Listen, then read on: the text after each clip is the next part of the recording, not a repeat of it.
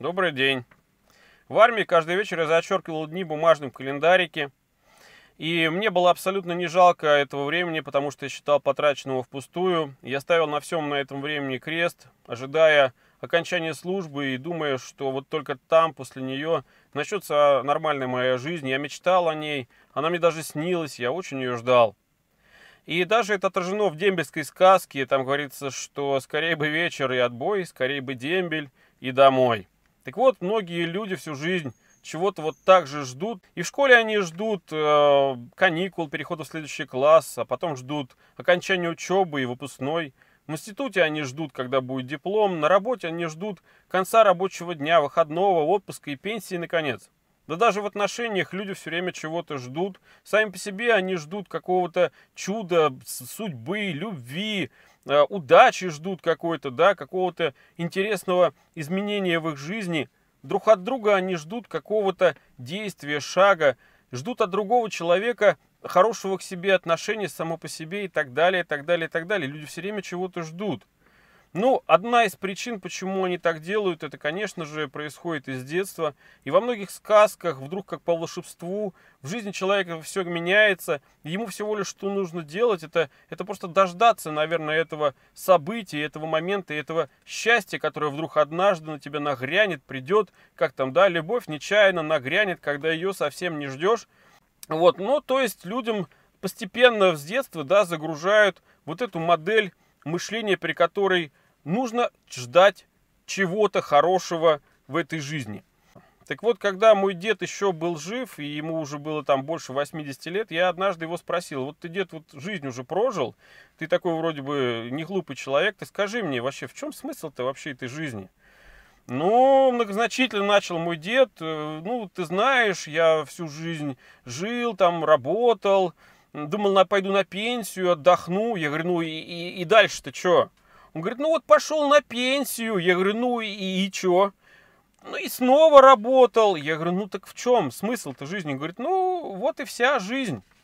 Смотрел на, на него грустно, молча, понимая, что вот именно так я жить не хочу, но надо сказать немножко коротко, что человек вел достаточно однообразную, примитивную, пустую жизнь и очень много времени проводил, сидя на лавочке в своем дворе и глядя, просто вот сидя, да, ничего не делая. Так что же получается, что вот в состоянии вот этого ожидания люди пропускают мимо себя часть жизни, часть отношений, каких-то людей. То есть вот реально просто пропускают мимо, мимо себя все, абсолютно не понимая, что это проходит мимо них. Даже не люди, даже не события, даже не ситуация. Мимо них проходит жизнь. Вот как будто бы мимо вокзала проносится поезда, сверкая окошками купе, в которых мчатся более удачливые, разумные и целеустремленные люди, а в зале ожидания нет свободных мест, он переполнен. Переполнен потому, что большинству именно загружают вот такую модель мышления. И какой смысл в понимании вот этого всего? Ну, первое, и самое главное, что тот, кто стоит на месте, тот всегда оказывается позади того, кто сделал хотя бы даже маленький шаг, но вперед. Кто ждет чего-то, тот теряет время даром, и это время не вернешь и не повторишь, да, там, как там, фарш невозможно провернуть назад, и мясо из котлет не восстановишь. И мы становимся старее и так далее, но не буду вдаваться, да. И тот, кто делает над собой усилия, выходит из зала ожидания, тот неизбежно начинает путь, по которому он идет куда бы, в какую сторону ни шел, но он начинает уже жить. Жить по-другому и жить интересно, потому что, потому что, потому что. Но его освобожденное место обязательно займет кто-то другой. Не нужно печалиться, да, что его место будет пустовать. Займет тот, кому не жалко свою жизнь тратить впустую. Ведь должен же быть какой-то относительный баланс. И лучше, наверное, все-таки жить постоянно, жить сейчас, э, помнить о прошлом, э, жить настоящим, а думать о будущем. Вот, чем быть в этом зале ожидания. И э, вот возможность жить таким образом, она происходит как раз из того, что э, большинство людей не готовы, не хотят занимать вот место в каком-то направлении. И тот, кто делает над собой усилия и э, начинает это движение, в каком-то смысле начинает жить за счет других, тех, которые занимают его место в этом условном зале ожидания жизни. И, э, соответственно, тот, кто живет активно, энергично и старается каким-то образом сделать интересную свою жизнь сегодня, сейчас и так далее, и жизнь хотя бы свою, и жизнь людей вокруг себя, ближайший круг, естественно, они, скорее всего, это делают, да, за счет тех других людей, которые, ну, по каким-то обстоятельствам, по какой-то невозможности или по неспособности жить иначе, вот, они, получается, одни живут за счет других. Вот. И в первом классе когда-то однажды я э, вел себя не очень хорошо, и учительница поставила меня в угол. И такая, так скажем, вот аллегоричное, как бы образное представление вот этой ситуации. Я стою в углу и понимаю, что весь класс сел и слушает уже преподавателя. Урок начался, а я стою просто как дурак, да, в этом углу. И все на меня смотрят. И я мысленно про себя так думаю, ну ведь меня же ничего не заставляет, не, не, как бы не привязывает к этому углу, я же могу спокойно просто развернуться и выйти, но я понимаю, что выйти не могу, потому что навлеку на себя гнев учителя, э, приказание которого я нарушу. Но мне стоять не хочется, я должен решить как этот вопрос, и я чувствую, что у меня что-то держит. Меня держит моральный какой-то внутри принцип, и я не могу нарушить приказание учителя. И я делаю тогда что? Я просто мысленно представляю, что я просто поворачиваюсь и делаю этот шаг. Я понимаю, насколько это легко, просто сделать один шаг. И самое главное, что я делаю мысленно этот один шаг, понимаю, что она э, так далее отреагирует. То есть я с одной стороны его делаю, с другой стороны понимаю, что делать именно так его нельзя. Я задаюсь вопросом, а как мне выйти из этого угла? Напрямую нельзя, а как можно выйти в обход? Я поворачиваюсь, говорю, вы меня извините, пожалуйста, Нина Михайловна, вот, я вел себя некрасиво, вот, поведение свое осознал, можно мне сесть за парту и слушать урок. Она говорит, вот видишь, какой ты молодец, вот ты все правильно сделал, вот ты это осознал, и ты так, наверное, больше делать не будешь. Я говорю, нет, не буду. Но я про себя знал, что я все равно буду так делать.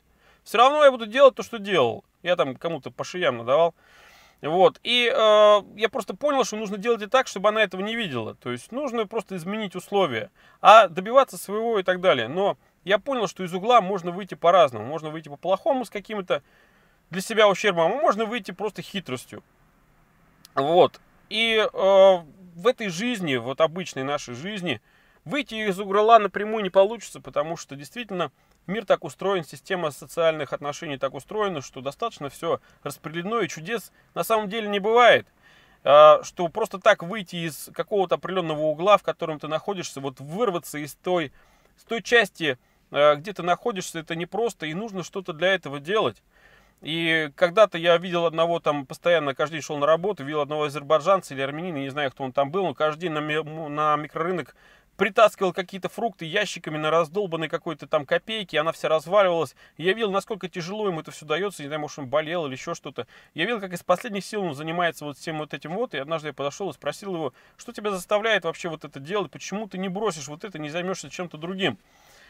Вот, и на что он мне ответил, ну как же, надо что-то делать, ведь надо же что-то, надо как-то жить и надо что-то делать. То есть достаточно, можно сказать, примитивное отношение было этого человека к жизни, но он очень четко обозначил вот это понимание, что Э, надо же как-то жить и надо что-то делать. Пускай каждый для себя определяется, что ему интереснее, сидеть чего-то ждать, э, у моря погоды, я не знаю, там, когда золотая рыбка приплывет и исполнится три его желания, и если он хочет оказаться разбитого корыта, и да все что угодно, в принципе, можно продолжать эту мысль до бесконечности. Суть этого ролика простая. Для того, чтобы было интереснее жить, нужно время, даже которое тратится по неизбежности на то, что ты должен делать, а хочется заметить то, что наибольшее удовольствие получается от смены деятельности, и когда-то мне говорили, что отдых это смена деятельности, я просто тогда думал, что нужно менять просто вот одно на другое, да, то есть э, подметаешь и моешь полы, это разные действия, по сути это одно и то же, и только со временем я понял, что смена деятельности заключается в том, что деятельность различается на то, что ты должен делать, и то, что ты хочешь делать, и вот когда ты когда меняешь вот, эту, э, вот эти виды деятельности хочешь и можешь, то вот за счет этого и достигается максимальный эффект. И простой пример, если вы, допустим, любите заниматься спортом, и каждый день вы это делаете с утра до вечера, естественно, вам это быстро надоест. Но когда вы делаете это в качестве отдыха, естественно, это совершенно другое отношение. Так вот, сам принцип рассказал, вроде бы все отразил. Спасибо. На этом сегодня все.